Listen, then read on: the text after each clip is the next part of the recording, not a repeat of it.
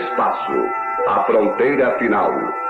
Estas são as viagens da nave estelar Enterprise em sua missão de cinco anos para a exploração de novos mundos, para pesquisar novas vidas, novas civilizações, audaciosamente indo onde nenhum homem jamais esteve. Jornada nas Estrelas. Fala galera, mais um Klingoncast começando. Aqui é o Gob e dessa vez eu consegui finalmente dar o golpe fatal no Domingos para transformar esse podcast em um podcast de Star Trek. o que, que tá acontecendo aqui? Derrubaram meu sinal, voltei. Sai daí, Gob. O que, que tu tá fazendo, bicho? Pô, rapaz, tem que mudar. Agora é Star Trek. Que Star Trek o quê, rapaz? Volta pro Black Alert que é. Aqui é Star Wars. Você lutou nas Guerras Clônicas? Eu era um dos Cavaleiros Jedi, assim como seu pai. Sorte sua, que sou um exímio atirador. Ele era o melhor piloto estelar desta galáxia. Com toda essa habilidade que você diz que tem, essa aterrissagem foi péssima. E um guerreiro astucioso. E cadê o seu sabre de luz? Ele foi tirado da minha mão. Por uma pedra? É, por uma pedra. Deve estar por aqui em algum lugar. Que desculpa esfarrapada, hein? E era um bom amigo. Pode me ajudar aqui se quiser, tá, mestre? Eu não. Estou me divertindo muito. Por mais de mil gerações, os Cavaleiros Jedi foram os guardiães da paz e da justiça na Velha República. Nessa guerra, um perigo existe de perdermos quem somos. Antes da Era das Trevas. Antes do Império. Forte você é com o lado sombrio, jovem. Mas não tão forte. Tô com um pressentimento muito ruim. Os Jedi são todos tão inconsequentes. Só os melhores. Ah, mas se não é a mulher careca. Ah, mas se não é a nojentinha e insignificante mascote do Skywalker. Você está ouvindo CaminoCast do site castwars.com.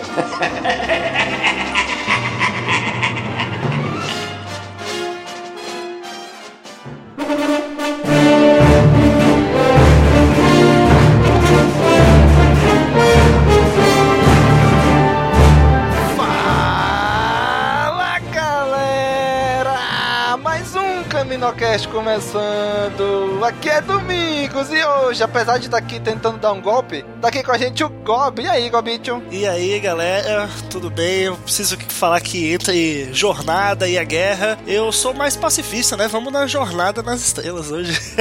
Tio Gob aí, nosso traidor, todo mundo já sabia. Traitor. Ordem Traitor. 106 aqui, mas conseguimos retomar o controle aqui.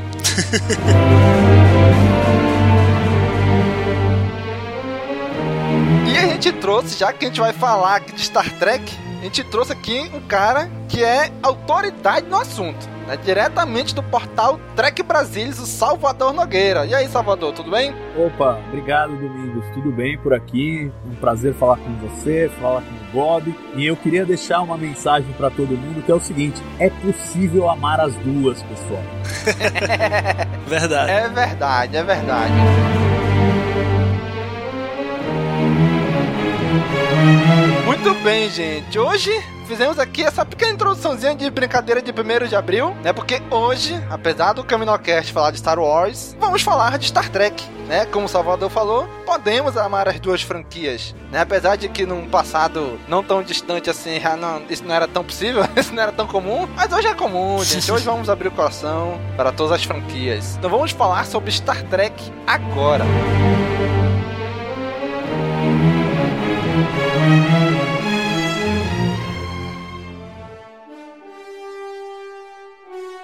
Aqui é o Paul Dameron em missão especial. Não saia daí, você está ouvindo o CaminoCast.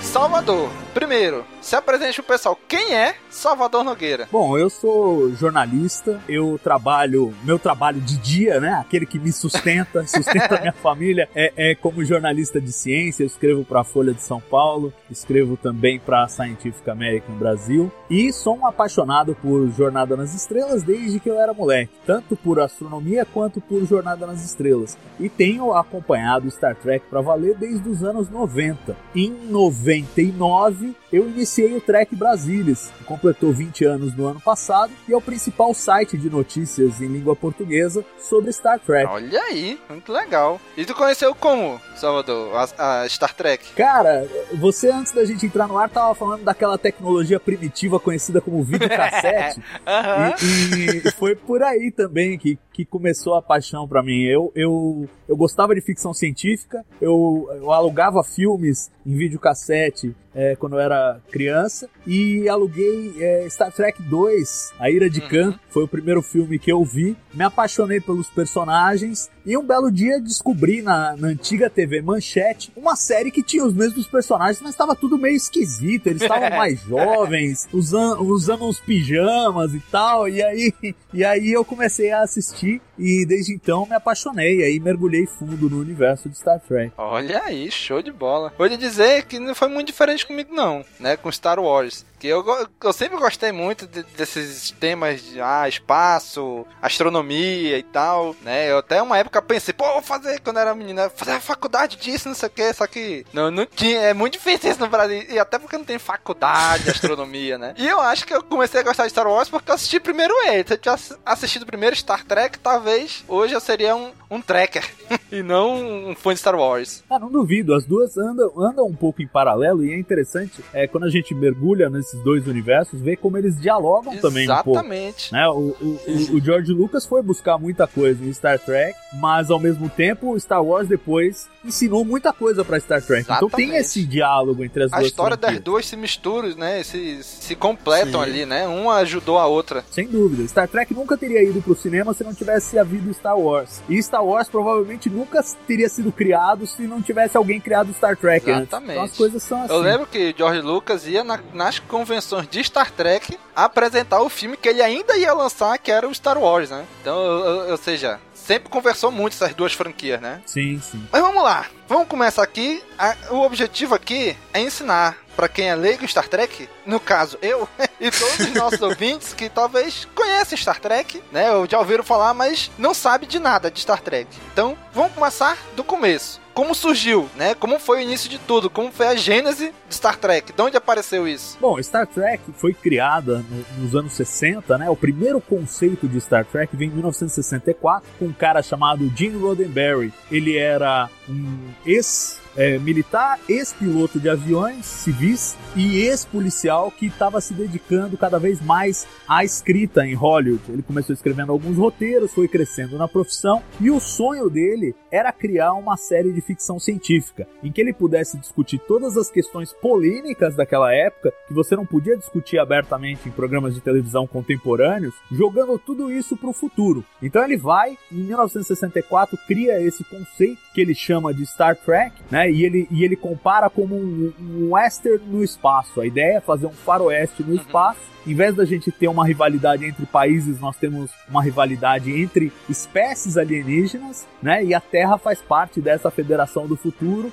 uma Terra unificada em que a gente vê gente de todas as raças, todas as etnias colaborando para a melhoria da humanidade. Ele propõe essa ideia e finalmente consegue convencer um estúdio e uma rede de televisão a bancar a série dele. E a série estreia finalmente em 1966, setembro de 1966. Durou três temporadas e depois dessas três temporadas todo mundo achou que ela ia ser esquecida. Eram 79 episódios, ninguém imaginava o que viria a acontecer depois. E o que aconteceu depois foi que ela, é, nas reprises, exibindo em horários melhores, em televisões menores dos Estados Unidos, ganhou uma popularidade ainda maior. E aí foi ressuscitado, depois virou filme, aí tem toda uma história. Mas a gênese é essa aí. É, sem contar que o, o a série, assim, ela teve três temporadas meio que aos trancos e barrancos, assim, a terceira quase que não sai, os fãs tiveram que fazer abaixo assinado, mandar carta pra, pra produtora, pra poder fazer mesmo acontecer, assim, então é, não foi fácil pra, pra Star Trek como, por exemplo, foi pra Star Wars. Star Wars é, foi feito, é, claro, com uma baixa produção, mas assim que saiu no cinema, bombou e virou a febre e já ganhou o um novo filme, trilogia, etc. Star Trek não, Star Trek teve lá suas três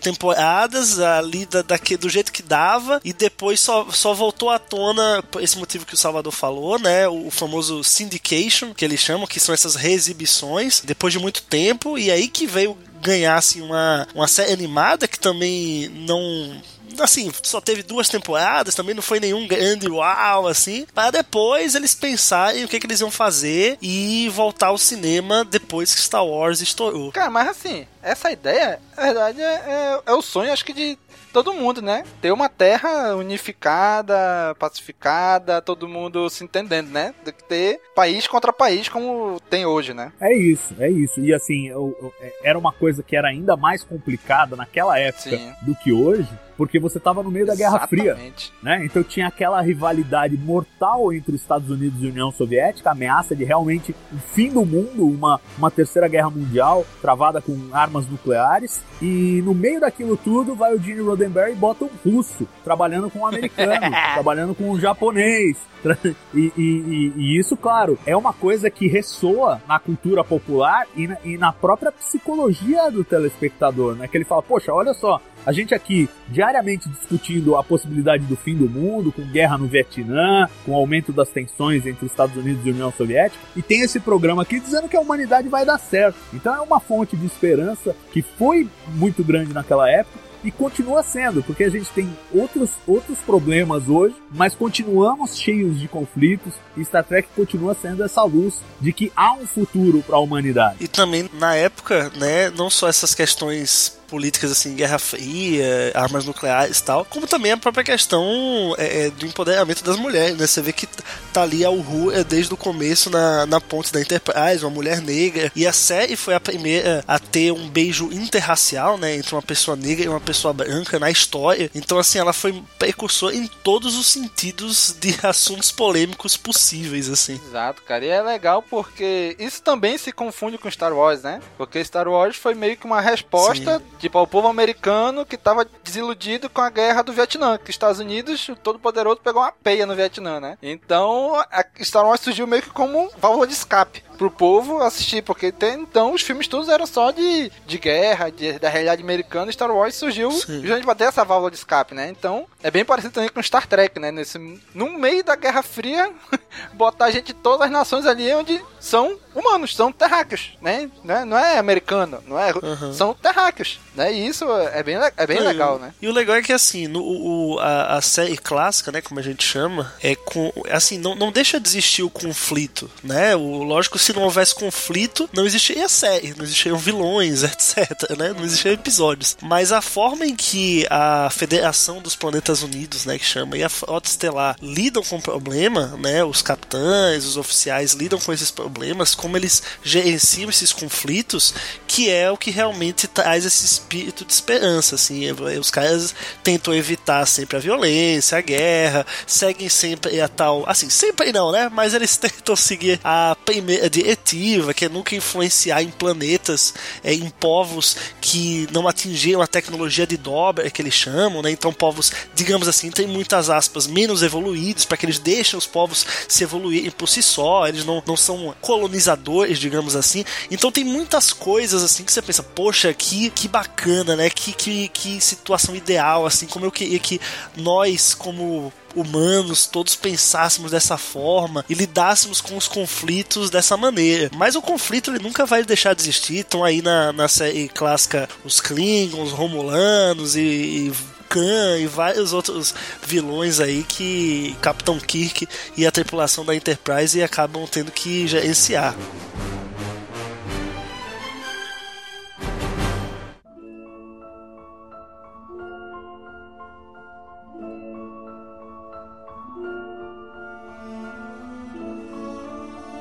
Antes de a gente entrar na série clássica, o Gob falou um negócio que eu me relembrou aqui, né? Existe dentro de Star Trek a Confederação, existe a Frota Estelar. Me explica mais ou menos como é que funciona, o que, que é cada uma dessas instituições, como é que funciona. Me explica que eu não, nunca entendi muito bem isso aí. Vamos lá, a ideia é de que, enfim, a humanidade saiu da Terra, começou a explorar outros planetas e começou a conhecer outras raças vizinhas. Com o tempo, elas formaram uma federação, ou seja, a Federação é, Unida de Planetas é uma coalizão de vários, vários mundos que se uniram para formar uma espécie de um país. Né, que é governado por um conselho da federação e tal. Tipo uma ONU, né? Não é muito diferente da República de, de Star Wars, né? Cada planeta tem o seu representante lá e tem o chanceler e tal, e não sei o que. Não é muito diferente disso. A, a diferença maior é que, digamos, a Federação é a República de Star Wars num estágio ainda é, anterior, em que ela não, não ocupou a maior parte da galáxia,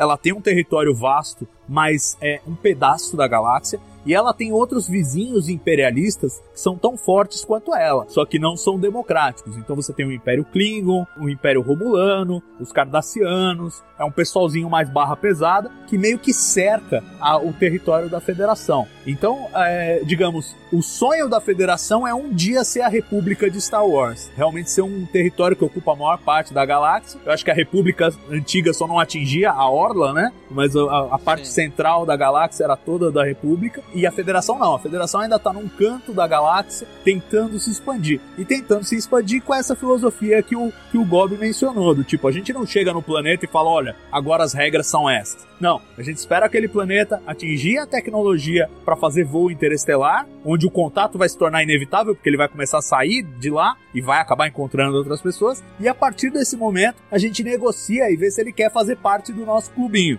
E é assim que funciona a federação. Ah, tá. Aí a frota. A frota estelar é como se fosse uma entidade, pode dizer assim, militar do da, que faz parte da federação. É o setor da federação que trata de explorar os planetas, descobrir novas civilizações e audaciosamente ir onde ninguém jamais esteve. É, o que você pode imaginar da frota estelar é que assim, é, imagina hoje o que a gente tem é, em termos de programa espacial. Você vai pegar o braço militar que faz os, os satélites espiões, enfim, vai, vai ter controle é, de território, etc e tal. E você tem o braço civil, a NASA, que faz pesquisa, manda robozinho uhum. para Marte e tal. A frota estelar seria a fusão dessas duas coisas. Né? Ela, faz, ela tem tanto um braço de pesquisa, de exploração pacífica, de primeiro contato com outros povos, quanto um braço militar, caso ela tenha que brigar com esses vizinhos mais encrenqueiros que a, a federação tem. Ah, entendi, entendi. Então a frota ela é subordinada à Federação de Planetas. Isso. Agora clareou um pouco mais.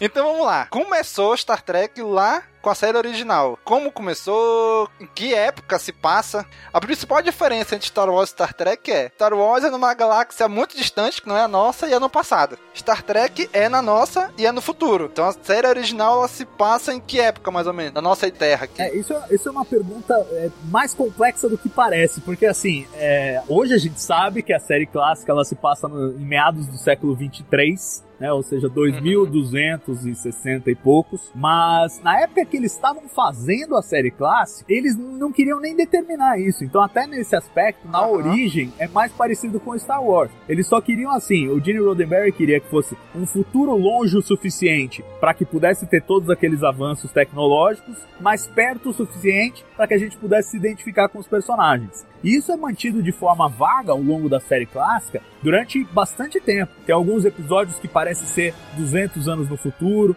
tem outros episódios que parecem ser 800 anos no futuro, a coisa é meio vaga. Isso só vai ser uhum. consolidado quando, é, em 1986, a Paramount, que era o estúdio detentor dos direitos de Star Trek, decide fazer uma nova série. E aí chama o Gene Roddenberry, o criador da série original, para fazer essa nova série. E eles decidem que essa nova série vai se passar mais ou menos 80 anos depois da série clássica. Aí, para botar ordem na casa, eles criaram ali uma cronologia mais específica e tal, e, e introduziram essa noção é, muito interessante de que você pode construir um universo ficcional do futuro com várias eras, né? E eu acho que é uma uma coisa que é muito familiar também para os fãs de Star Wars, mas ainda não foi tão bem explorada nas produções, digamos, de televisão e de cinema. O, o, que aconteceu na televisão e no cinema em Star Wars tá tudo fechadinho ali em torno da saga Skywalker. Mas você vai pro Isso, universo. Tudo ali ao redor daquela mesma época ali. Exato, mas você vai pro universo expandido, pô, tem a Velha República, tem um monte de outras coisas que eu acho que eles vão começar a explorar agora com os, com os novos filmes em Star Wars. E Star Trek, nesse sentido, foi precursora. Que eles falaram, em vez de fazer um reboot da série, ou em vez de colocar uma coisa ali contemporânea, vamos jogar uma coisa 80 anos no futuro e, e fazer uma nova época. Então eles começaram essa coisa de expandir o universo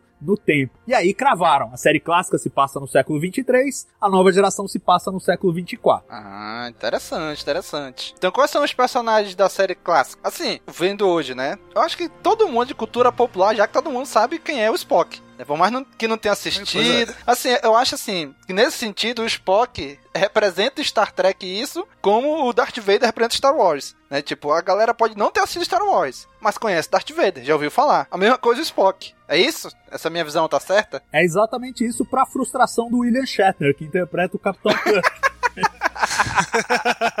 Ai, meu Deus, é verdade, né? Mas me conta aí, série clássica. Qual é a história? O que é que se passa ali nessas três temporadas? Quem é a tripulação? Como é que é a dinâmica da série? É, bom, então, a gente, a série clássica, né? Ela se passa basicamente a bordo da USS Enterprise, né? Que o pessoal também já deve ter ouvido falar também mesmo sendo fã é, é, de... é icônica, né? Mesmo extrapolou a série, é, né? Exato. Todo mundo sabe o que é Enterprise mesmo exato. sem ter assistido. Pois é, exatamente.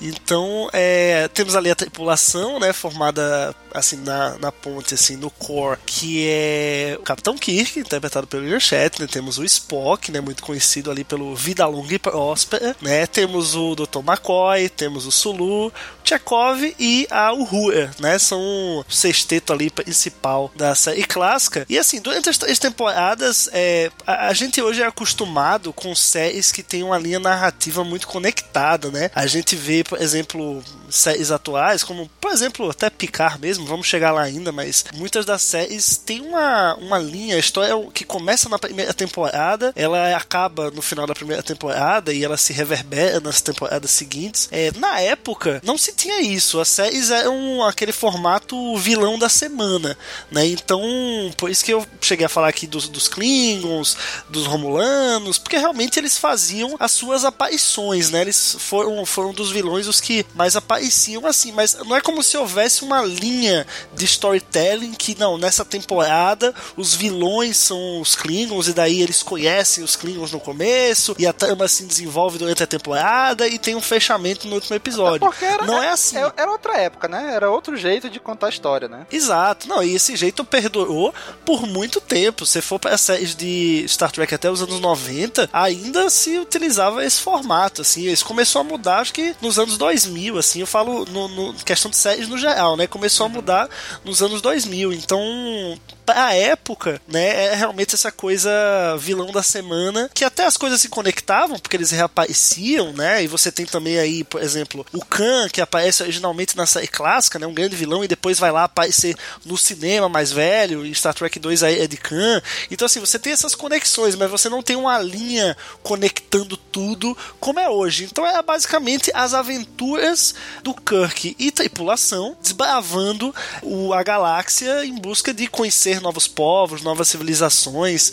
É, e aí a gente vai conhecendo mais sobre é, as personalidades do, dos personagens principais e conhecendo melhor os povos ali que cercam a, a federação. Então é mais nesse sentido. E nessa assim. coisa do formato, é, é legal a gente lembrar, o Gustavo estava falando bem, era outra época, e, e, tem outro paralelo com Star Wars, que é assim, é o nível de inovação desses, desses dois, dessas duas criações, né? Star Trek estava tentando provar que era possível você fazer uma série de ficção científica séria num ritmo de exibição semanal na televisão americana. Do mesmo jeito que Star Wars, 10 anos depois, ia tentar provar que dava para fazer todos aqueles efeitos visuais que ninguém sabia como fazer antes de Star Wars. Só que tinha um detalhe, mesmo nessa, nessa inovação, havia uma série de dificuldades. Então eles tinham que fazer os episódios, por exemplo, é, sem saber em que ordem eles iam ser exibidos, porque um ia ficar mais ia ficar pronto mais cedo que o outro, dependendo da demanda de efeitos visuais e tal. Então a continuidade assim não podia ser muito rígida nem que eles quisessem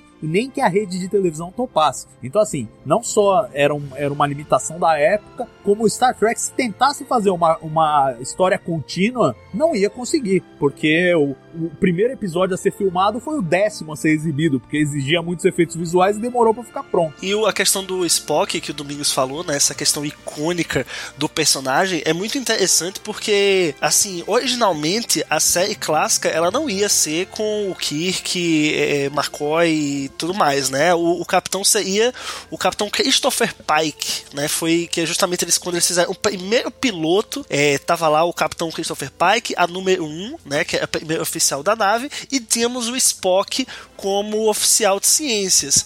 É, aí desse piloto original para a versão que realmente foi é, é para a televisão depois, né, só o Spock sobreviveu do panteão de personagens, né? Então só o Spock conseguiu sobreviver a esse corte aí que eles fizeram, é, acharam o Capitão Pike cerebral demais e aí mudaram, né, pro, pro Kirk porque é um cara mais, como é que eu posso dizer, a gente chama de diplomacia cowboy, né, um cara uhum. que é, é aquele galanteador, aquele cara que lida do, daquele jeito dele, sabe? Então, é, é você conseguir estabelecer diferentes personalidades para os personagens. Meio que ali o, o, o Pike, a número 1 um, e o Spock, que é o trio do piloto, eles tinham muitas coisas parecidas um com o outro. Então, eles decidiram reescrever para poder e, colocar, né, esses personagens e colocar novos personagens para que realmente eles ganhassem destaque ali nos, nos tipos de personalidade que eles tinham, né? Mas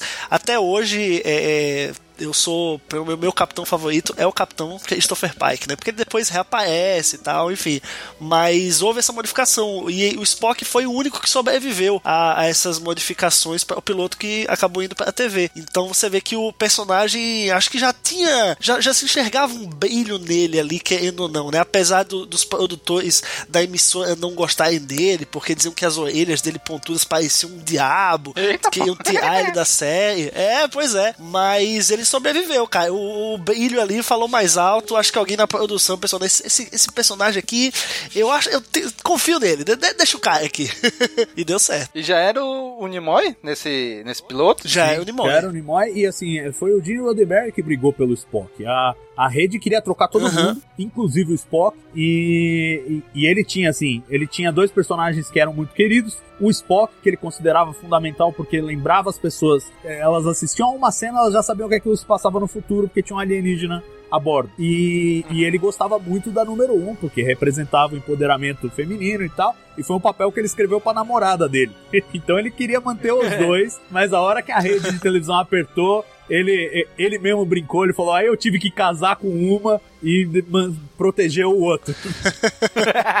eu acho que assim, a, a, única coisa que vale a pena a gente reforçar, a gente já tocou meio tangencialmente, mas é assim, a série clássica foi a primeira série que conseguiu fazer uma transição pro cinema bem sucedida, né? A gente tem algumas séries que tiveram esse, esse joguinho, o Batman dos anos 60 teve um filme e tal, mas de uma franquia migrar da televisão pro cinema com sucesso, a primeira a fazer isso de forma bem consistente foi, foi a série clássica. E ela teve seis filmes é, com o um elenco clássico que meio que preencheram esse espaço entre o que era a série original e o que viria a ser a nova geração. Então, de certa maneira, a gente acaba criando um contínuo aí da, daquela época, desde a série clássica, no século 23, até a nova geração no século 24. Deixa eu entender então. Veio a série, a série clássica, ali nos anos 60, contou uma história. Aí depois, quando foi pro cinema, eles continuaram essa história depois da série, da série clássica, é isso? Exatamente, exatamente. Pois é, eu, eu sabia que os seis primeiros eram da, dessa tripulação, né? Inclusive, eu, quando eu era mais novo, no meu aniversário de 18 anos, o pessoal já sabia que eu era fã de Star Wars e tal.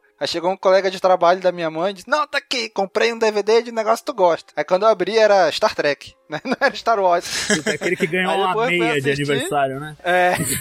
Aí eu assisti, eu, eu abri, assisti. E muito tempo depois que eu saber que aquele lá era o sexto filme, né? E, e eu assisti, o único desses filmes, o único que eu assisti foi justamente o último, né? A despedida dessa tripulação. Exato. E ela foi feita já na. Esse filme foi feito já na época que a nova geração estava em produção. Então você vê que durante dois filmes é, eles tinham duas épocas em paralelo, uma acontecendo no cinema e outra e outra na televisão. E tem esse diálogo mesmo. Você vê no final desse filme aí, que eu sei que pra você foi meia, que você ganhou, Mas enfim, é, é, é, você vê o diálogo, o Kirk meio que passando a tocha pro Picard, que todo mundo já sabia que, que já estava rolando na televisão, mas criando essa, essa continuidade bacana. Isso sem contar que depois da série clássica, né, eles tentaram reaviver com, ainda como série, né? Esse plano de você ir para o cinema é, veio justamente por causa do boom de Star Wars, né? Eles, eles resolveram jogar pro cinema porque ah, Star Wars, Star Trek, pessoal vai achar meio parecido, vamos aproveitar o hype, é né? Star, o que né, hoje então... chama de hype. é, pois é, tudo nas estrelas, vamos aproveitar o hype. Mas eles tentaram voltar com uma nova série Star Trek, continuando, né, com a tripulação clássica e é, ia ser até chamada de Star Trek Phase 2, né, seria fase 2 para os personagens, mas acabou não vingando. O que a gente teve nesse sentido foi a série animada, né, Animated Series, que é meio que considerado como o quarto ano ali do, do, do, da tripulação, né? O que vem depois, logo depois da série clássica. E a série animada é justamente os mesmos personagens, a Enterprise, e tudo assim, os atores voltaram para dublar os personagens. Então, assim, é, apesar de ser animação, é uma coisa que tem uma canonicidade muito forte, né? Então serve com, como continuação mesmo. A pegada é um pouco diferente, porque os episódios são mais curtos, né? São episódios de 20, 25 minutos, mas é, eu considero, tava até conversando com o Salvador um dia desses, tem episódios da série animada que eu considero assim que estão muito acima de outros episódios que são do live action, né, da série clássica.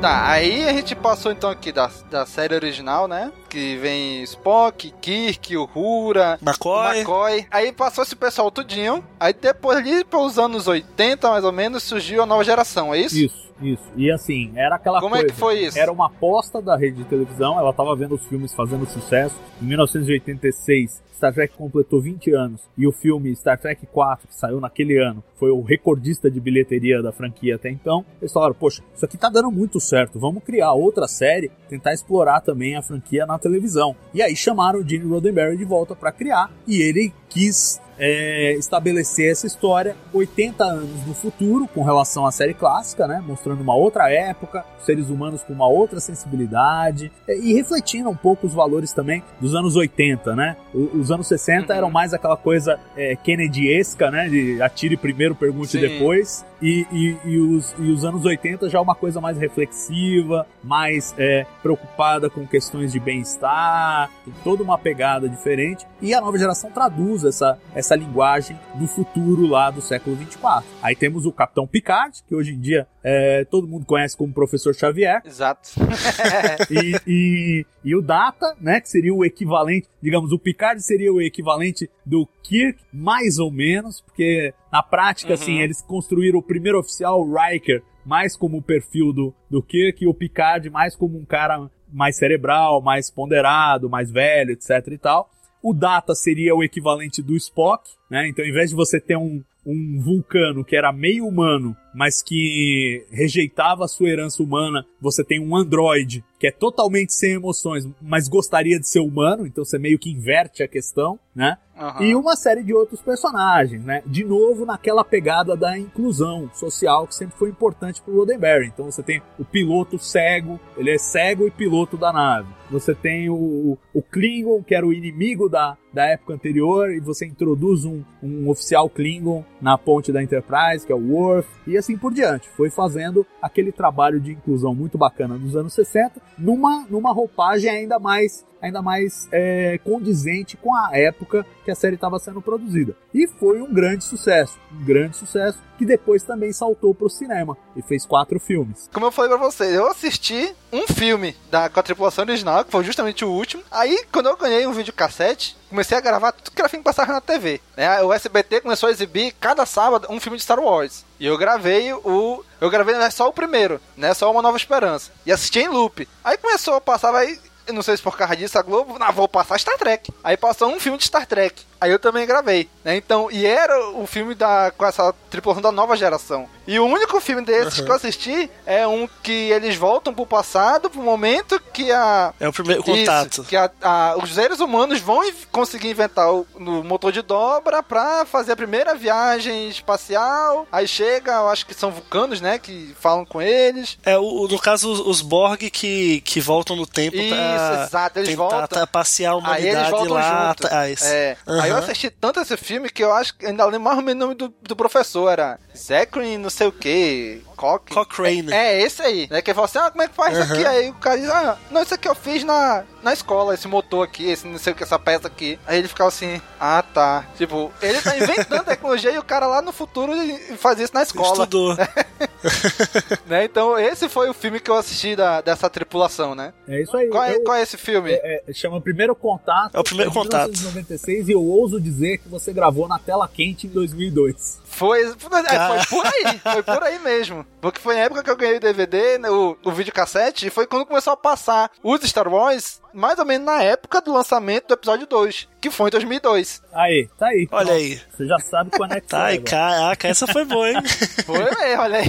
Eu sei disso porque o TB existe, o Trek Brasil existe desde 99. E eu tava resgatando uns tempos atrás as matérias entre 99 e 2007 que a gente publicou, que não estavam ainda no sistema do WordPress, então tem que pôr elas na mão Uhum. pra preservar o arquivo. E eu passei justamente por essa notícia da exibição do primeiro contato em 2002 na tela quente. Então, aí casou tudo.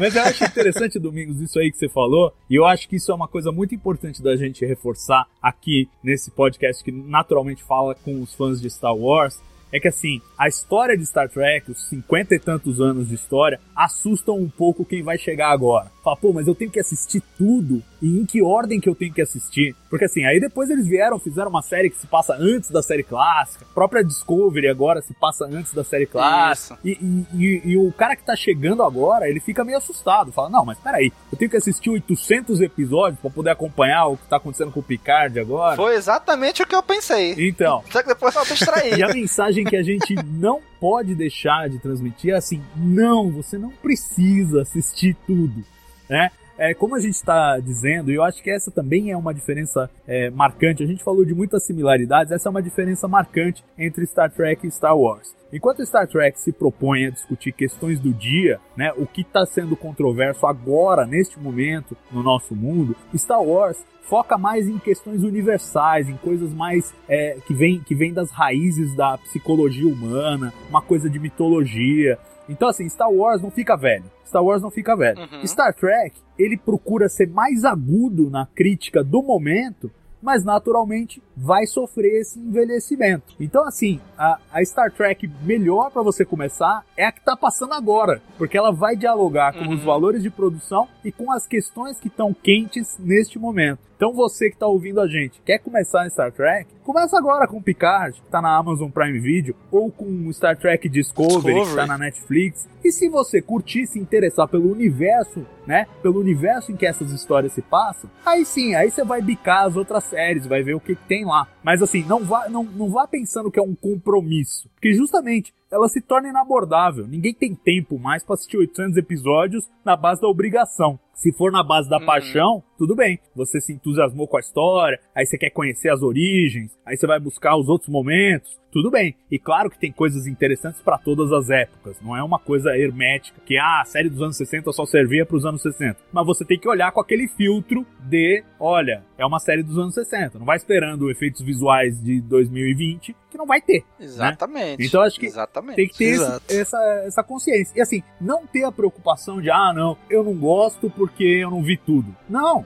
começa agora do que tá passando. Eles constroem as histórias para elas serem abordáveis de qualquer ponto. E entra ali e vê se você curte. Se curtir, aí você volta. Experimenta o resto. Mas é na base da- do experimento mesmo. Não precisa se comprometer com nada, não. Exato. Eu até chegar nesse ponto aí, né? Porque eu tive um pouco desse receio antes de começar a assistir Picard. Porque eu falei assim, porra, eu, eu sei que tem uma, uma série com 300 temporadas com esse cara, tem mais alguns filmes, e eu não assisti nada disso. Tipo, será que eu vou entender Picard? Aí depois eu pensei assim, pô, mas os produtores, não é possível que eles seriam burro de ignorar isso, né?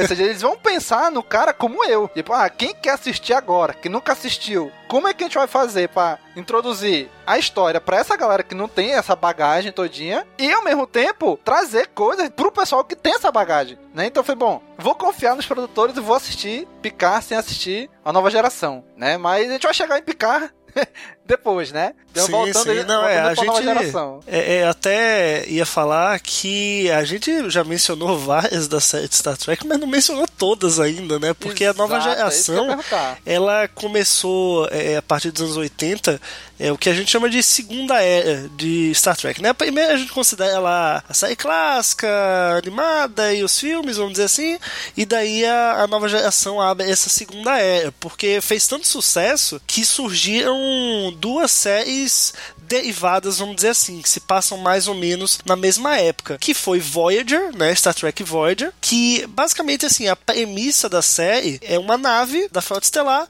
que na primeira missão que nós vemos ela, ela é jogada para o quadrante Delta, que é do outro lado da, da galáxia, do universo, e que assim, para eles voltarem em velocidade de dobra comum, eles demorariam, sei lá, 100 anos para chegar de volta na Terra, ou seja, todo mundo ia morrer no caminho, né? Então o objetivo deles na série inteira é voltar para a Terra e pegar atalhos e conhecer novas civilizações que possam ajudá-los a chegar de uma maneira mais rápido. Então, essa basicamente é a premissa da série. É uma, uma nave da frota que é jogada para muito longe e passa a série toda tentando voltar para a Terra. E é a série em que temos a primeira capitã mulher, né, como protagonista aí, que é a capitã Catherine Janeway. Então, mais uma vez, reforçando essa questão da diversidade e tudo, mas já é uma série que não tem dedo do Gene Roddenberry, né? Então, é, sofre críticas por conta disso. É, e, e assim... Deixa eu, só, deixa eu só perguntar. Voyage, ela se passa. Tipo, ela foi exibida junto com a nova geração ou depois que acabou a nova geração? Então, ilustrando, ilustrando o que o Gustavo tá dizendo, o Gustavo ignorou Deep Space Nine que veio antes de Voyager. Porque justamente Star Trek. ah, não, mas eu mencionei, eu mencionei, pode, a gente vai chegar lá. A ideia é chegar lá. O sabor de Star Trek. O sabor dele é mais Voyager,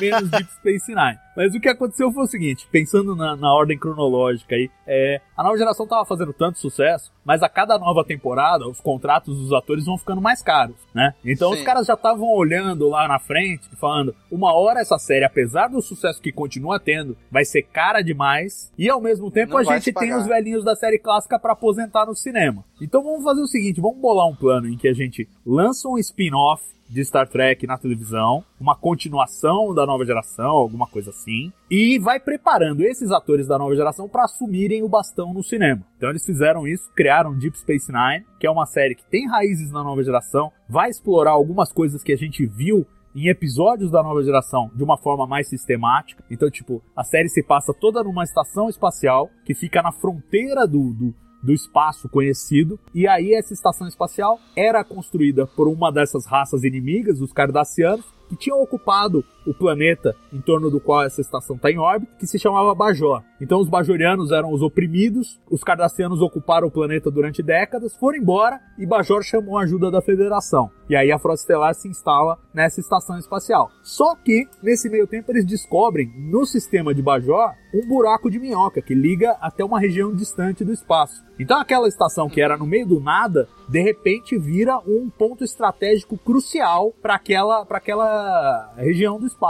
disputado por todas as superpotências. A série é construída em torno dessa premissa. Foi a, a primeira série de Star Trek a ter um protagonista é, negro, o capitão Benjamin Sisko. Ele começa como comandante né, e assume o comando da estação e depois uhum. é promovido a capitão no meio da série, de novo enfatizando a questão da inclusão. E esse spin-off dá tão certo que eles falam, quer saber, dá para ter até mais de um spin-off ao mesmo tempo.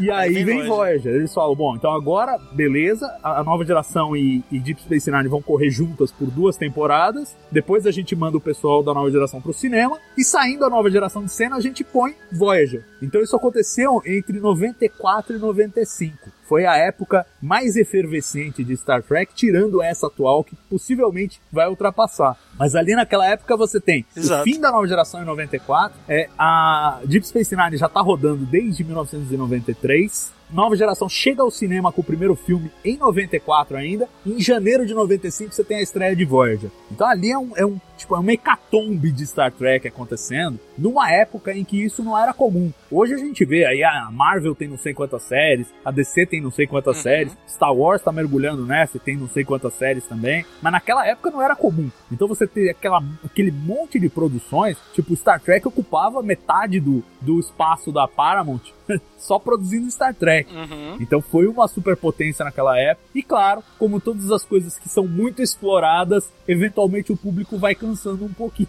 Ah, entendi. então foi basicamente três produções em paralelo. Sim. A nova geração, Deep Space Nine e Voyager. É isso aí. É isso aí. Todas mais ou menos na mesma época ali meados para fim do século 24 e todas compartilhando esse universo, inclusive com personagens se deslocavam de uma série para outra. Sim. Caraca, a próprio, é o primeiro legal, episódio, o primeiro episódio de Deep Space Nine, ele é, é como é, é, literalmente um spin-off. Ele meio que começa numa, num grande acontecimento da nova geração. Você tem lá o Picard indo a, a Deep Space Nine, né? A estação. Então assim, é literalmente spin-off. Eles pegam a, a, o que rolou na série e puxam. Não, vamos, vamos para esse canto aqui da galáxia agora, fazendo, utilizando o Picard como essa, é, essa conexão, né? Ele aparece na série tudo, conversa com, com o Cisco. É, então, assim, é, é muito interessante como existe essa transição. Ela é, ela é clara não só nos bastidores, né, deles quererem realmente introduzir essas novas séries, mas in-universe, né? É, in-universe também é um spin-off. Citando, citando Voyager, Voyager, a primeira missão, eles saem de Deep Space Nine, saem da estação espacial para irem para essa primeira missão que eles se perdem lá do outro lado da galáxia. Então tem essa continuidade, essa continuação. A ideia era pegar o público que estava numa série e trazer para outra, né? Isso em certa medida deu certo. Uhum. O, o, que, o que mais complicou foi que em 95, quando tava essa bomba de Star Trek, eles falaram: Meu, quer saber? Vamos pegar Star Trek, vamos criar a nossa própria rede de televisão. E aí eles criam uma rede de televisão cujo principal programa é Star Trek Voyager. E aí você tem uma série de outros desafios, porque você, para criar uma rede de televisão, não basta ter um programa de sucesso. Você precisa ter uma grade tem que de fechar sucesso. a grade toda, pois né? É. E a, e a grade era mais ou menos, né? Então, a, o, o, o canal, que era a UPN, foi capengando, foi capengando, e claro que a audiência da, da, própria série sofreu com isso também, porque um canal que vai capengando não vai ter em todos os lugares, nem todo mundo vai conseguir ver, e, e tinha esses Uhum. problemas. Na verdade, a UPN só vai dar certo, entre aspas, quando eles decidem fechar a UPN. Existia um, um, uma rede que era a UPN e outra rede que era a WB, e eles resolvem fundir as duas na CW. Aí o CW hoje tá se segurando lá nos Estados Unidos. Mas quando era a UPN e WB, eram as duas para disputar quem era a última. então a- agora eu entendo um pouquinho melhor, né? Porque que quando eu tô escutando o, o TB ao vivo, né? Que eu escuto no formato de podcast, porque o pessoal diz, ah, essa cena aqui do Picard podia gerar um spin-off. Agora eu entendo melhor porque que né, eles especulam tanto tá spin-off. Porque tá na, na essência da série isso, É né? isso. Da franquia. Ali, Voyager e Deep Space Nine surgiram assim, né? Sai diretamente de, um, de uma série na outra, né? Ah, interessante. Agora eu entendi melhor.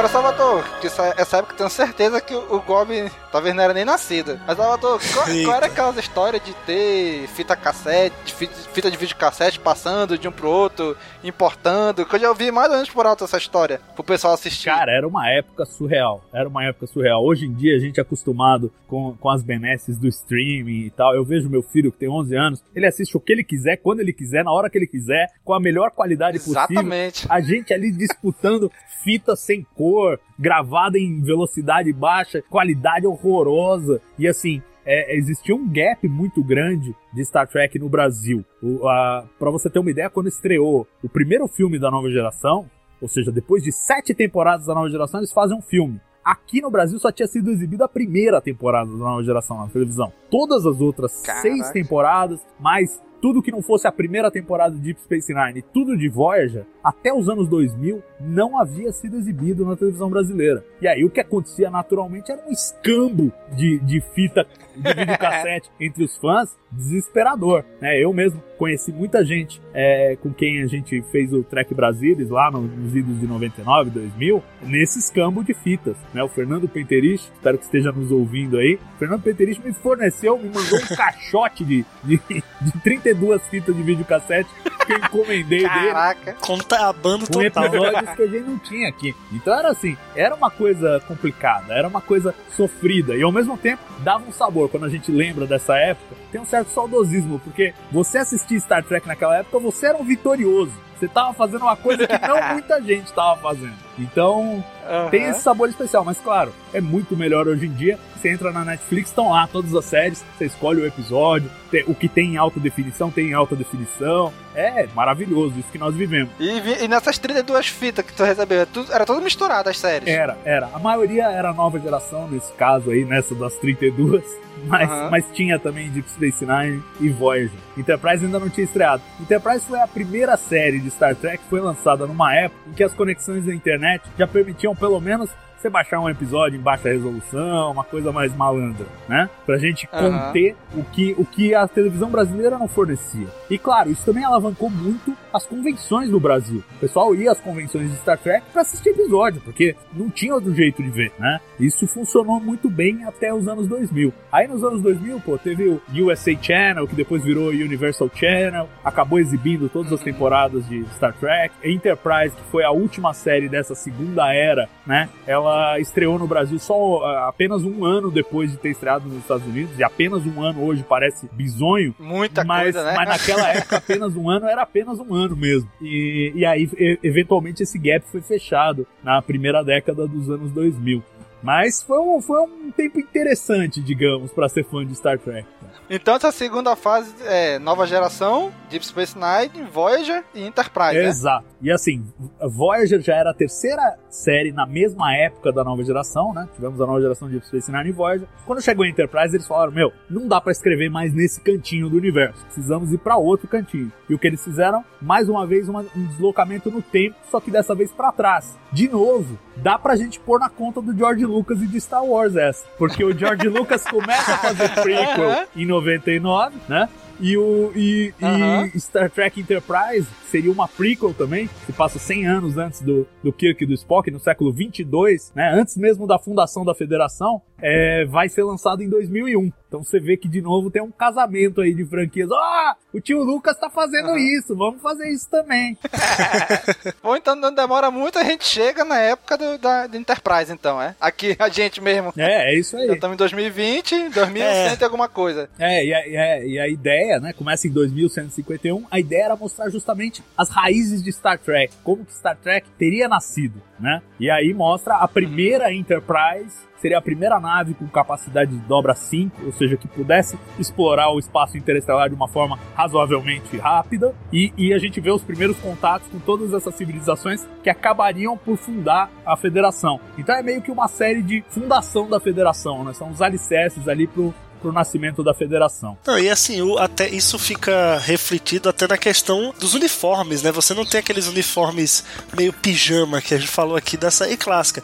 Os uniformes dos personagens, eles parecem muito mais ah, uniformes da NASA mesmo, né? Você olhando assim pra série, parece uma coisa muito mais século 21 do que século 23. Então você, te- você acaba criando uma, uma ligação maior porque parece muito mais o nosso mundo real. Sim, sim, e era uma das ideias deles. Ele- Eles já estavam naquela angústia do tipo, pô, Star Trek ficou muito grande, ninguém mais consegue acompanhar, e resolveram, vamos voltar pro começo de tudo, que oferece um novo ponto de entrada para as pessoas. Certo. Aí depois de, de Enterprise, veio que série? Depois de Enterprise veio um, um longo Teve um silêncio. limbo.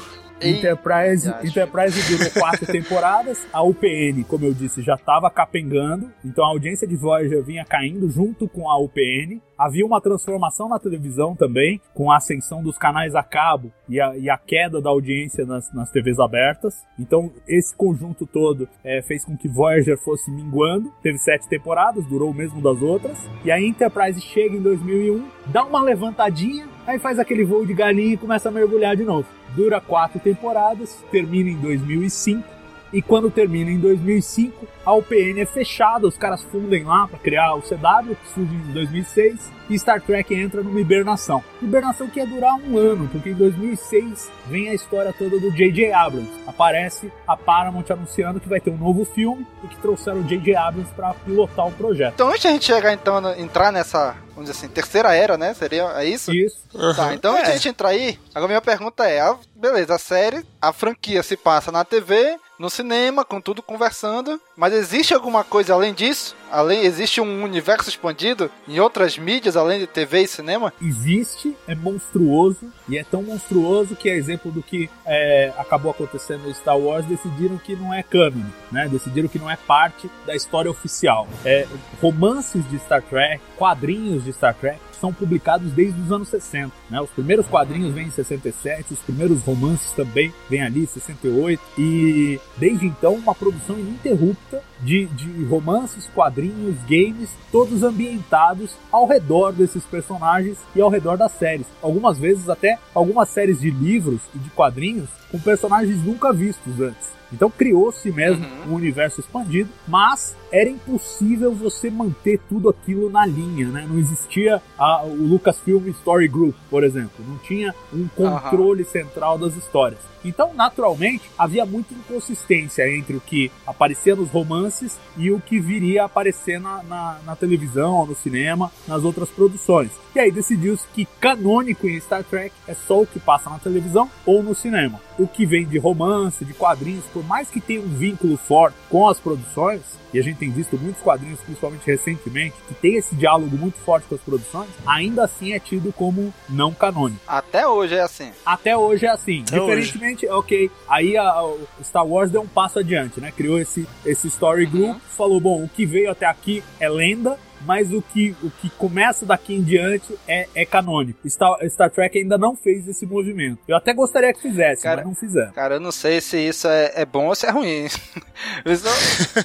Porque em Star Wars tá virando uma, uma loucura isso, né? O cara tem que manter tudo na linha, na mesma coisa, tá, tá, já tá começando a aparecer uns furos na história aí, né? Porque é, muita coisa, muita gente pra gerenciar de um, então, ótimo. Né, de um jeito só. Então, ótimo. Vocês fazem o experimento aí, depois vocês contam pra gente. Enquanto isso, a gente continua como tá por aqui. Cara, por isso que eu digo, não sei se isso é bom ou se isso é ruim, né? Por um lado, isso é bom, né? Porque, pô, beleza, só a TV e o cinema é mais fácil controlar do que TV, cinema, livro, quadrinho, é, jogo e qualquer outra coisa que vai saindo. Né? É, é, é. Mas a essa altura do campeonato também, com a multiplicidade, a multiplicidade de produções, mesmo na televisão e no cinema, até a consistência interna com essas produções já tá, já tá meio difícil, né? E assim, algumas escolhas. Sim, algumas escolhas. Pensa, pensa em, em Star Wars a coisa de botar o, o Darth Maul no, no solo, né? Você fala, mas peraí, esse cara não tinha morrido? Exatamente. e, assim, tudo bem, eu assisti Clone Wars, eu sei que ressuscitaram, mas quantos assistiram Clone Wars que foram no cinema ver solo, né? Então eles já Exatamente. começam, mesmo com as produções de televisão e de cinema, já começa a ser um diálogo mais difícil. Agora você imagina se tentar integrar é, romances e quadrinhos. É, é realmente um pesadelo para os criadores. Mas enfim, eles estão ganhando dinheiro para isso, né? Ganham bem para isso. Então. Exatamente. é que nem hoje, se a gente vai olhar pra Marvel, por exemplo, que já tem 20 e tantos filmes, tipo, pô, o cara que nunca assistiu vai começar a assistir hoje. Tipo, ele vai ter que assistir os 22 filmes pra trás pra entender, né? Então eles têm. Um momento chega isso, né? pra todas as franquias, né? Sim, sim. Foi como a gente falou de Star Trek. Vou ter que assistir 800 episódios pra poder assistir picar. É, é aí... não dá pra pensar desse jeito, né? Não dá, né? Exatamente. Eu acho que pra Star Wars tá começando a virar é, isso aí. Acho que já é, na real. Tipo, ninguém vai falar, não, você tem que uhum. assistir sete temporadas de Clone Wars, senão você não vai entender nada. Não dá, não vai rolar. Exato. Eu adoro Clone Wars, mas não vai rolar. Exato. Se eu, se eu nunca tivesse assistido, tivesse que assistir tudo hoje, cara, eu ia pensar duas vezes em fazer isso ou não. O que eu acho que tá acontecendo com todas as franquias, e em Star Trek eu tenho certeza porque eu acompanho mais de perto, é assim: vamos fazer um Star Trek de cada sabor para cada quadradinho do público apreciar. E assim, eu acho que Exato. eles não estão fazendo, porque agora tem, sei lá, oito séries que os caras estão tocando ao mesmo tempo, em vários estágios de produção. E cada uma delas vai ter um sabor. Você não vai poder exigir do fã, a não ser que seja eu, né, que sou louco, mas assim, tirando os loucos, o cara não vai assistir tudo. Não é, não é pra ele assistir tudo. A ideia é essa. A ideia é, não, você assiste o que você gosta. Ah, você gostou de Discovery? Fica aí em Discovery. Ah, você não gostou de Discovery, mas gostou de Picard? Fica aí em Picard. Ah, você não gostou de nenhuma das duas, mas tem esse desenho animado aqui? Fica no desenho animado. Então, assim, eu acho que a, a, o recorte das franquias tem sido esse, né? Eles pegam a marca que é muito poderosa, falam, bom, vamos olhar aqui dentro, qual é a nossa base de fãs? Ah, tem o fã que gosta disso, o fã que gosta daquilo, o fã que gosta não sei o quê. Vamos fazer uma para cada um. E pronto, todo mundo fica feliz. É um caminho mais viável, né? Do que manter tudo junto. Né? É, é, é, o único caminho. Porque, de novo, uma coisa que aconteceu com Star Trek e vai acontecer com Star Wars, se é que já não está acontecendo, é que vai intimidar a entrada de novos fãs. Se o cara falar, pô, eu preciso saber de Sim. tudo para entrar, ele nem começa. Fala, não, você tá louco. Exatamente.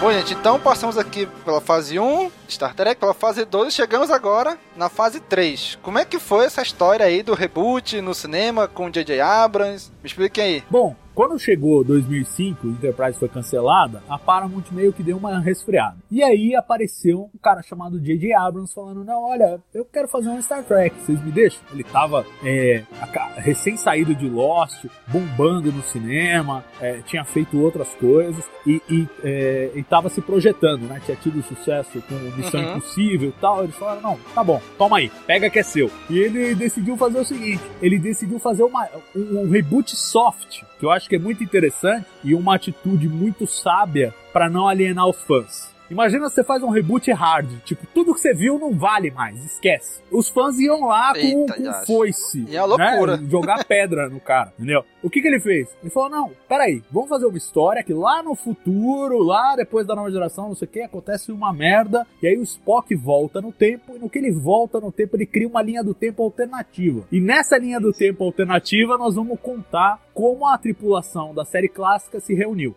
E como é uma linha do tempo alternativa, um, os fãs não precisam saber de tudo para entrar no filme. Quem não sabe de nada pode entrar numa boa. Dois, a gente não precisa se preocupar em respeitar a cronologia, porque é outra linha do tempo, é outra realidade. Uhum. E assim eles conceberam o Star Trek de 2009 que se chama só Star Trek, mostrando essa vontade do tipo, olha, pode entrar que tá começando agora, não é Star Trek a 18ª geração, é Star Trek, Star Trek mesmo, pode, pode chegar, né? E, e com esse respeito de falar, olha, não é que não existe tudo que vocês viram, é que agora a gente vai fazer outra linha do tempo. E o filme, naturalmente, teve um enorme sucesso é, de público e de crítica, fez uma bilheteria fantástica, não é tão apreciado pelos fãs hardcore, o que é compreensível, porque afinal de contas, é, ainda que ele não tenha anulado a linha do tempo principal, o que ele fez foi, ó, oh, agora nós vamos contar a história em outra linha do tempo, então você guarda no bolso tudo isso que você tem de bagagem e segue com a gente numa aventura 100% nova.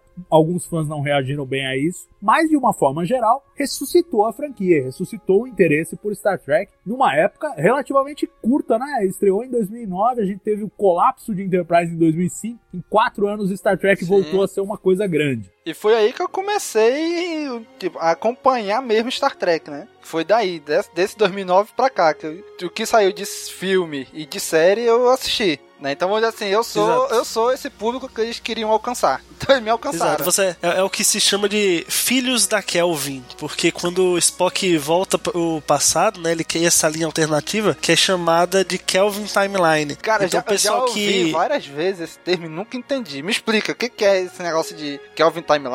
Que, quantas timelines existem? Não, então, é, é, em essência são duas. Justamente quando é, é existe essa é criada essa linha alternativa, né, que é a Kelvin Timeline, você tem ali a, o que eles passaram a chamar de Prime Timeline, que aí é aquela famosa, né? É, é a única que tinha, na verdade. Eles deram um nome. E aí os eventos de, de Star Trek, né, 2009, eles é, se cria essa essa nova linha. Tudo isso se dá por conta da questão, toda a questão da destruição de Rômulus, que ia, ia, acontecer. É um evento iminente na Prime, né? E o Spock na Prime, ele vai tentar resolver isso, tentar fazer com que Romulus não seja destruído, porque uma supernova estava para explodir, estava para atingir Romulus e ia acabar com o planeta. Então o Spock chegou para os Romulanos e falou: "Olha, eu vi que isso aqui vai acontecer, quero ajudar vocês, vamos nessa". Só que no meio dessa missão, o Spock se deparou com um Romulano radical, digamos assim, chamado Nero. E quando o Spock vai de fato tentar é, salvar o planeta Romulus, é, ele é abordado pelo Nero, ele não, não consegue, Romulus é de fato destruído, mas a, mesmo assim o Spock ele consegue é, utilizar a matéria vermelha, né? Isso tudo que eu tô falando é contado no, no filme, tá, gente? Mas tô só explicando o contexto histórico, digamos é, assim. É bom, é bom lembrar mas... que eu, faz tempo que eu assisti o filme, então eu não lembrava muito bem, não.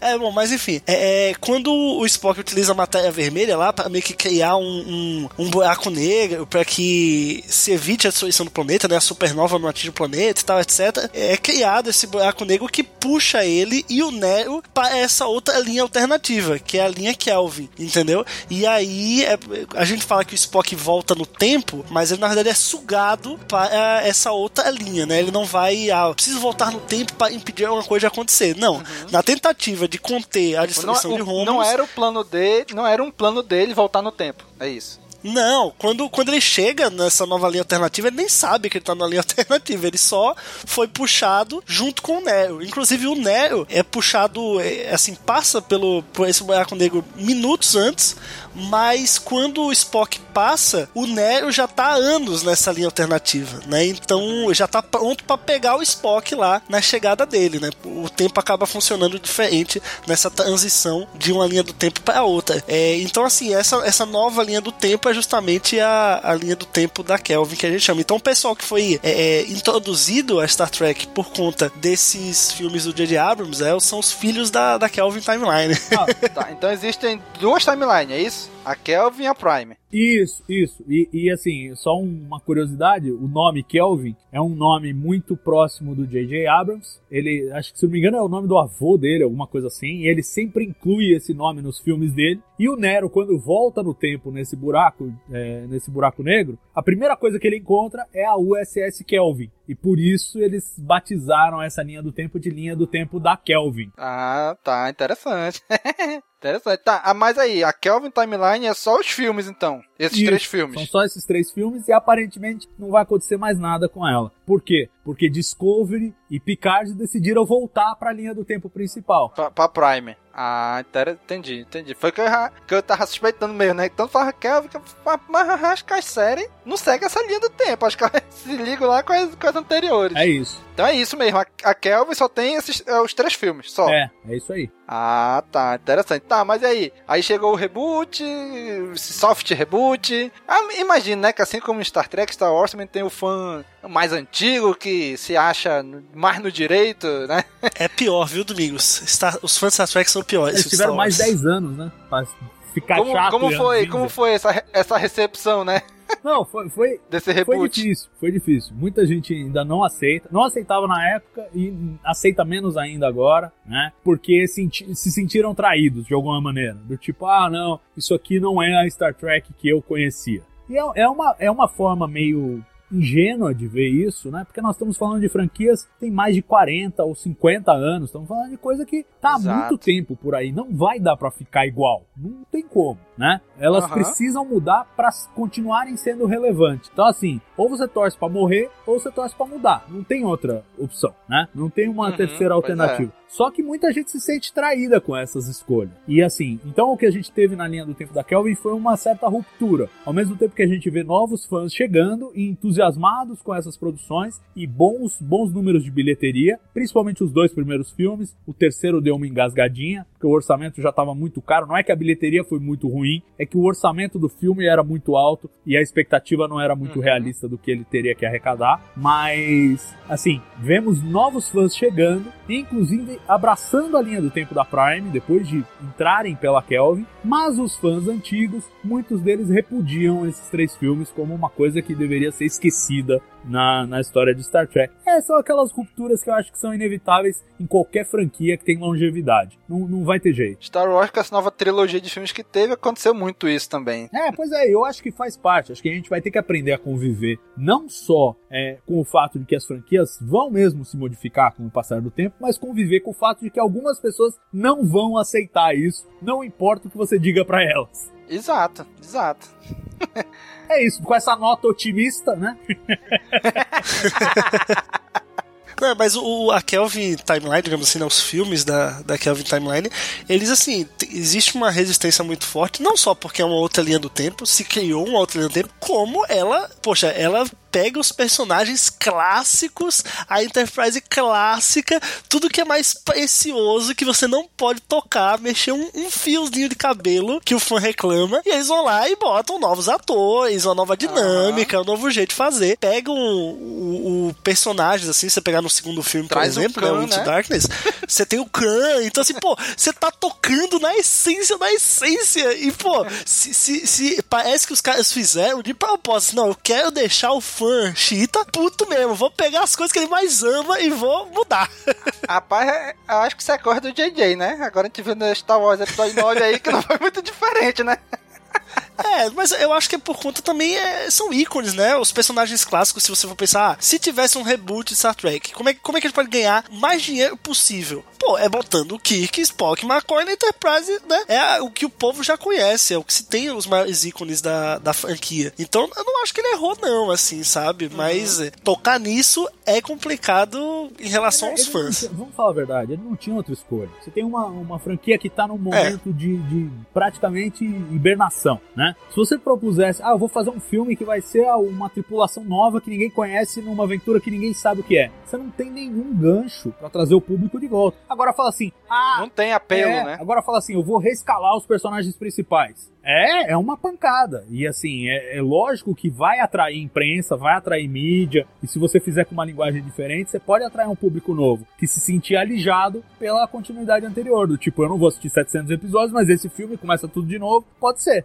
Exatamente. Deu certo comigo. É, Foi isso é mesmo. Isso e eu acho assim, eu, eu gosto muito, é, apesar de eu ser um fã das antigas, eu gosto muito de conhecer esse pessoal que tá vindo por causa da Kelvin, tá vindo por causa de Discovery, tá vindo por causa de Picard e descobre todo esse universo que tá para trás. É muito gostoso sentir essa redescoberta de pessoas que estão entrando agora. Em vez de ficar ali naquele papo viciado do que já foi e do que não pode mudar e do que isso me incomoda muito. E eu fico muito feliz quando eu encontro pessoas e olha, elas existem. Muitos fãs de Star Trek não acreditam nisso, mas elas existem. Tem muita gente por aí que entrou em Star Trek por causa do J.J. Abrams, que entrou em Star Trek por causa da Michael Burnham, da Sonica Martin Green e de Star Trek Discovery e que está redescobrindo a franquia por conta de Star Trek Picard, não pelo Picard, mas por todo o entorno, pelos novos personagens, por tudo que traz de novo. Então, assim, é, eu acho que assim, é, é da natureza do ser humano é, se colocar num lugar de conforto e falar, não, eu tô confortável aqui, melhor que nada mude. Só que a natureza do universo é a mudança. E as pessoas têm que Exatamente. se adaptar a isso. Seja pra vida, seja pra nossa franquia favorita. Exatamente. E com isso chegamos nas duas séries mais atuais, né? As duas séries que estão em exibição, que é Discovery e Picard. Discovery. Discovery eu já, eu já consigo é, dialogar um pouco mais, porque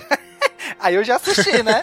aí eu já comecei a assistir Discovery desde o início. Mas aí, como foi a recepção de Discovery pro, pra galera que já era fã? Ah, vou deixar você adivinhado, né?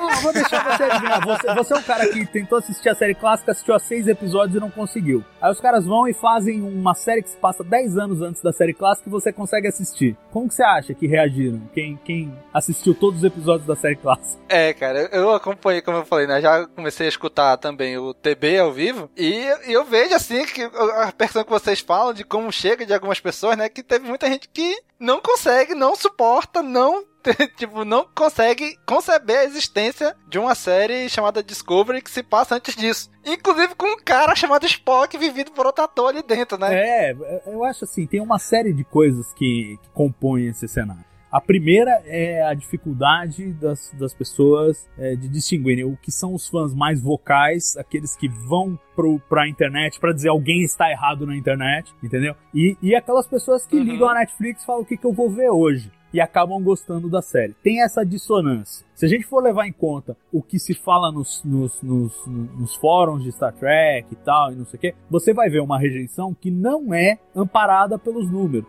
Teve uma pesquisa. Que não reflete a não realidade. Reflete a realidade. Né? Teve uma, uma enquete recente feita pelo, pelo, por um americano que conseguiu viralizar aquele negócio. Em cinco dias ele teve 3.500 respostas de fãs espalhados pelo mundo, inclusive alguns aqui do Brasil. E para medir essa resposta, a Discovery. E assim, o nível de aceitação de Discovery entre pessoas que disseram, ah, tá, é ok a série, e o nível de pessoas que disseram, não, é excelente, tá acima de, de 70%. Né? E isso dos fãs hardcore uhum. de Star Trek. Nós estamos falando gente que frequenta fórum de Star Trek na internet, não o público geral. Então, assim, entre os fãs, a resposta é positiva acima de 70%. Picard estava acima de 80%, estava quase a 90%. E, o, e, o, e entre os não fãs, naturalmente, é uma porta de entrada muito mais confortável. Com uma linguagem moderna, com a agilidade que a gente espera de uma série de ficção científica hoje. E o que eu acho mais importante, com os mesmos valores essenciais que Star Trek sempre mostrou. É engraçado que tem gente reclamando: ah, mas a Michael Burnham, que é a protagonista de Star Trek Discovery, né? Ah, ela sabe de tudo, ela é uma Mary Sue, e, pô, tem gente que faz comentários preconceituosos horríveis, dizendo que a personagem entrou por cota. É, entendeu? É um negócio sim. brutal que se faz, e, e, e, é engraçado porque eu não entendo como é que essa pessoa consegue ser fã de Star Trek. Porque Star Trek tava fazendo isso nos anos 60, quando o Gene Roddenberry tentou botar uma mulher como primeiro oficial e a rede de televisão vetou. Depois, quando ele botou uma mulher negra numa posição é, altiva na ponte de comando da Enterprise. Quando ele botou gente de todas, de todas as partes do planeta na ponte da Enterprise. Quando ele, é, em Deep Space Nine, trouxeram o, o, um protagonista negro. Na época, na televisão americana, nos anos 90, só havia uma, uma outra série que tinha um protagonista negro. Deep Space Nine era uma das duas que tinha na época né? Voyager, a primeira mulher, até hoje fazem, fazem piada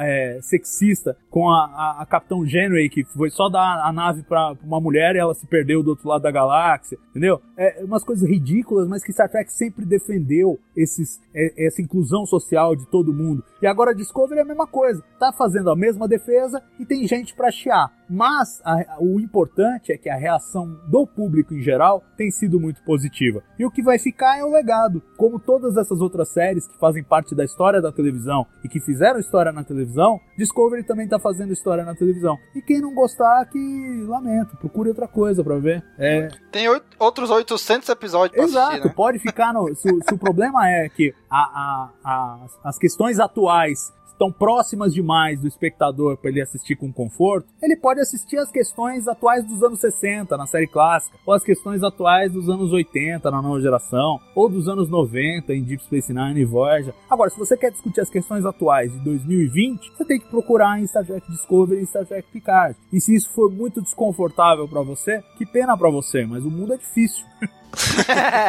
é verdade. Mas, daí, mas Discovery, ela tem expectativa de. A gente tá na segunda temporada, finalizada, né? Vai estrear a terceira em algum momento. Mas a gente tem uma expectativa de até quando mais ou menos vai chegar essa, até quantas temporadas mais ou menos vai chegar Discovery? Olha só, é, eles já filmaram a terceira temporada, então tá em pós-produção, deve estrear nos próximos meses. Neste ano, com certeza, estreia a terceira temporada. Existe uma história de que a quarta temporada também já está é, aprovada, né? Não foi anunciado oficialmente, mas é, a gente tem evidências fortes de que a quarta temporada vai existir. A dúvida é com relação à quinta. Não sabemos se haverá uma quinta. Tem alguns rumores que dizem que sim, mas são rumores baseados em absolutamente nada, né? Tipo, o cara inventou. Uhum. E, e, é engraçado isso, porque a gente tá vendo agora uma mudança. É, das primeiras temporadas de Discovery, todos os rumores eram negativos. Agora a gente começa a ver rumores positivos. Ah, Discovery foi, foi é, renovada pela quinta temporada. Não foi ainda. Calma, não foi. Mas,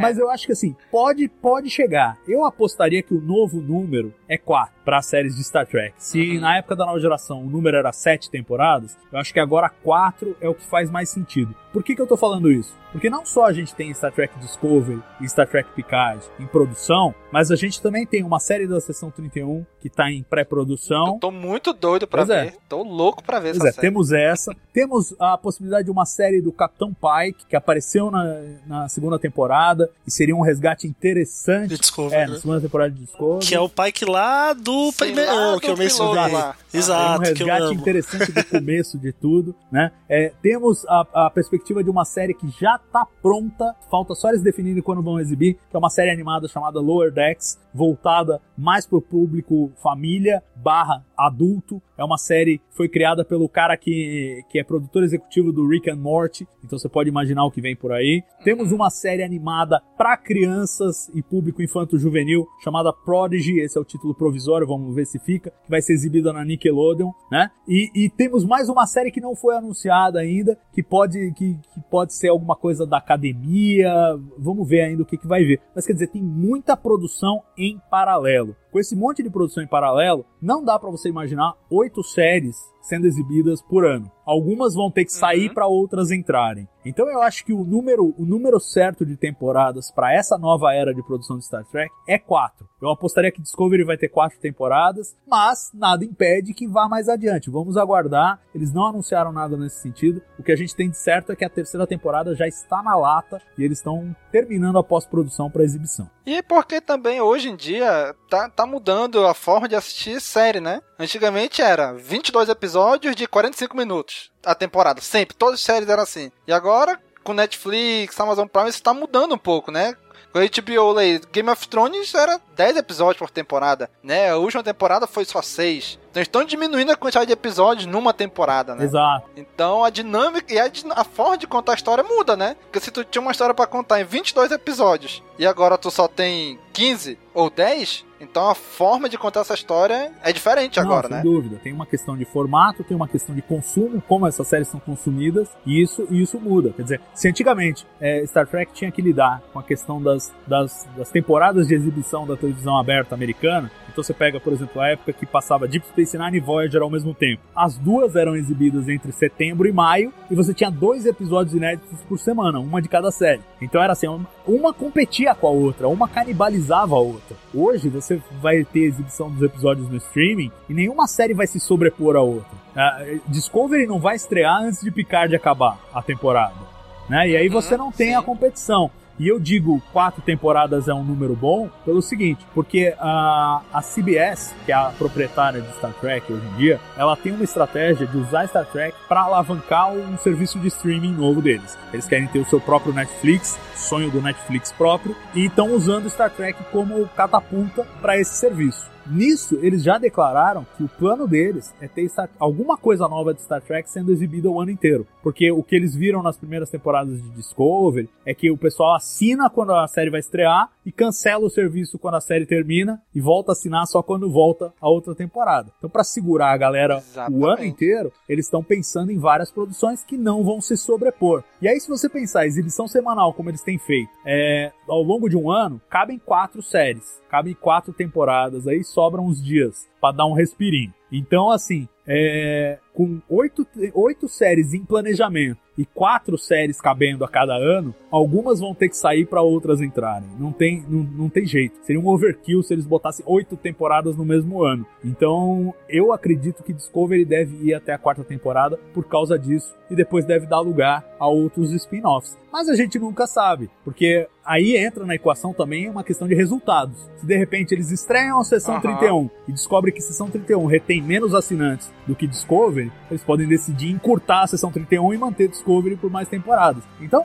vamos ter que ver essa dinâmica, como é que evolui. O interessante é que estão abrindo múltiplas frentes ao mesmo tempo e múltiplos sabores de Star Trek. Isso sim é uma coisa inédita e vai ser muito bacana de acompanhar os próximos anos. Interessante, né? E, tive- na verdade, esse movimento a gente viu agora com Disney Plus, né? Estreou, estreou com a série The Mandalorian de Star Wars, todo mundo assinou. Quando acabou a série, muita gente cancelou a assinatura, né? Então, realmente é uma preocupação real, né? De ter coisas pra exibir. Entendeu? Não, a Disney, com todo o catálogo que ela tá tendo agora da Lucasfilm, Pixar, Marvel, Fox, é, mas tá aí, aconteceu, né? É, perdeu não, muita perdeu, gente. Perdeu, e assim, me surpreendeu que tenha perdido.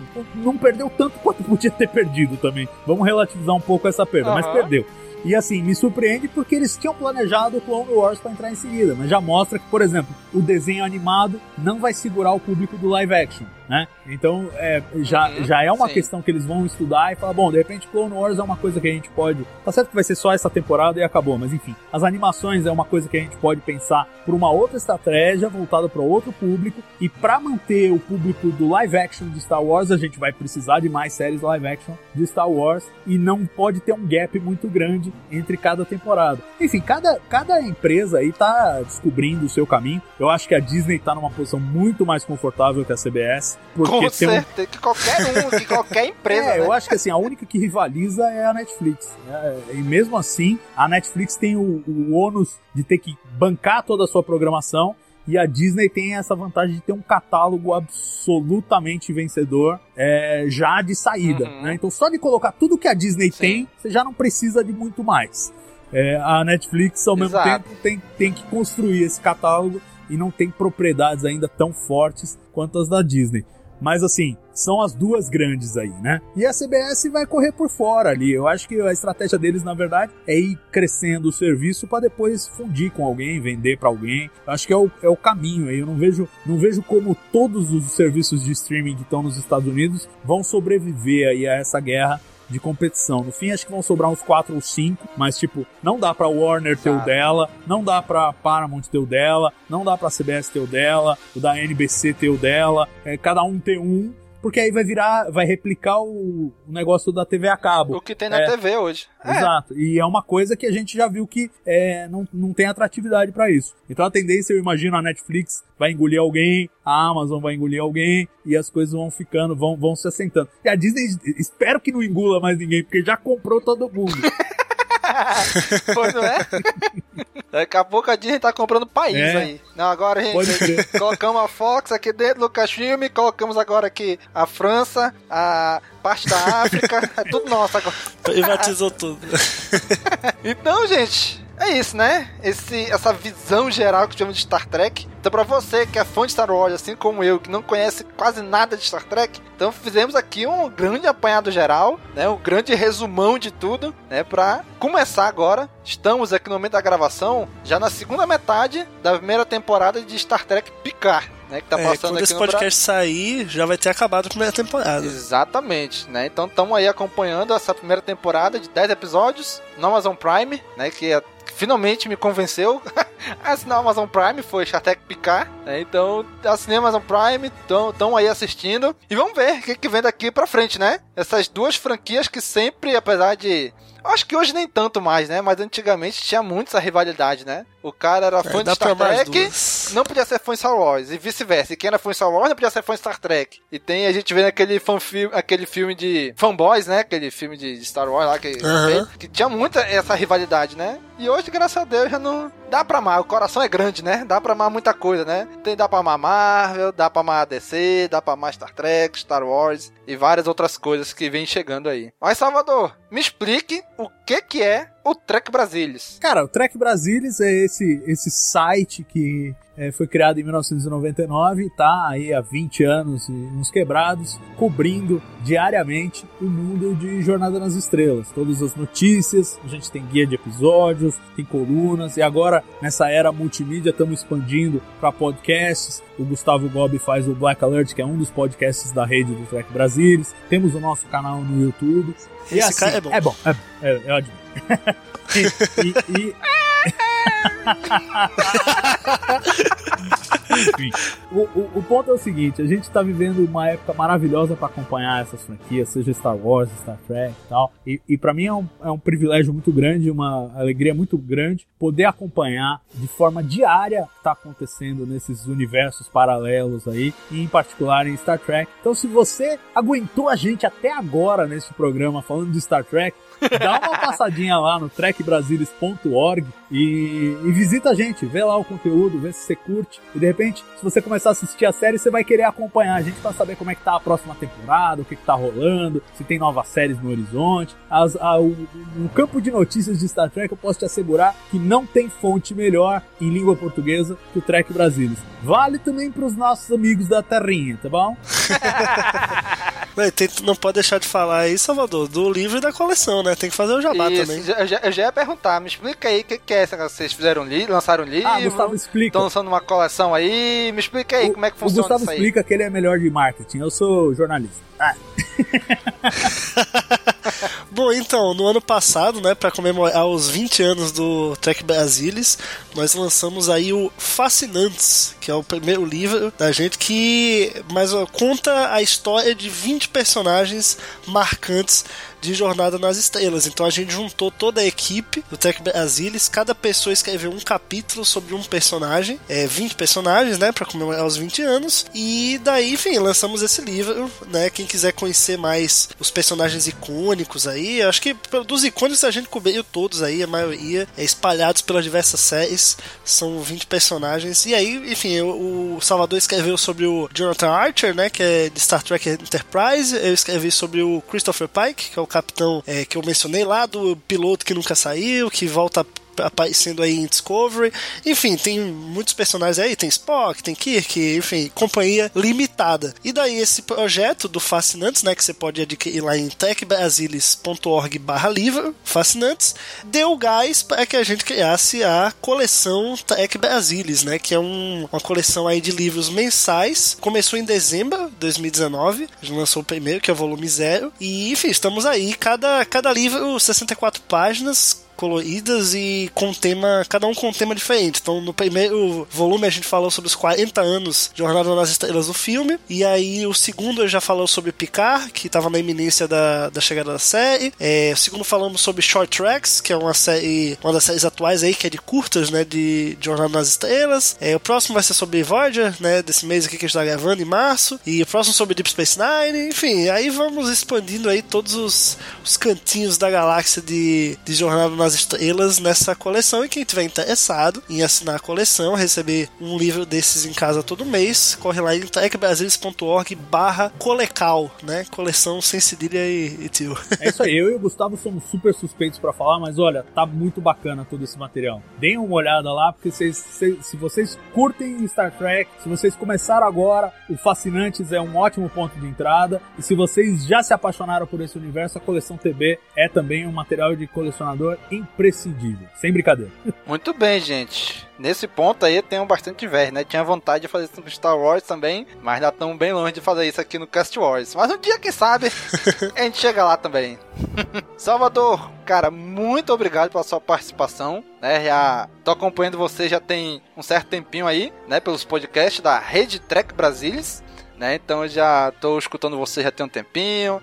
É legal porque assim, como eu não conheço muito de Star Trek, eu assisto um episódio da série e beleza, assisti. Aí vou lá escutar o podcast. Não, é porque teve aquilo que referencia aquilo, que é daquela série, que é da... Caraca, bicho, eu nem percebi. Aí eu vou lá, assisto de novo episódio. Ah, isso aqui que eles estavam falando. É? Então é, é, é, é, bem legal essa dinâmica, né? De, de escutar e, e ver coisas que só o fã mesmo de muito tempo consegue ver, né? Não, é, é como, é como a, a, abrir aquelas matrioscas, né, russas. Você vai tirando as camadas e vai descobrindo coisas novas. É muito bacana. Eu agradeço muito, Domingos, o teu convite, a tua paciência com a minha verborragia e, e, e foi um prazer bater um papo sobre Star Trek aqui para os fãs de Star Wars. Muito bem, gente. Então, se você que ouviu a gente até aqui, né, conseguiu ouvir Star Trek e tá interessado, né, então fica aí a dica. Trek Brasilis, né, só acessar lá, trekbrasilis.org, né, vocês vão acompanhar lá todas as notícias de Star Trek e tudo. E não deixe de seguir Star Wars também, gente. dá pra, dá pra amar as duas tá bom? Muito obrigado pela participação de vocês dois, né? O Gob que é Valeu. que corta pros dois Sou lados aí, né? Já. Star Wars, é. Star Trek. Né? Então, Agente duplo. Exatamente. Então, se você escutou nosso podcast até aqui, né? Não esquece de curtir, compartilhar, divulgar nas redes sociais, né? Manda, olha, gente, pessoal aqui, Star Wars falando de Star Trek, o que tá acontecendo e tal. Joga aquela dúvida assim só pro pessoal vir aqui e ouvir, tá bom? Muito obrigado e até a próxima. Falou, pessoal! Valeu! Falou.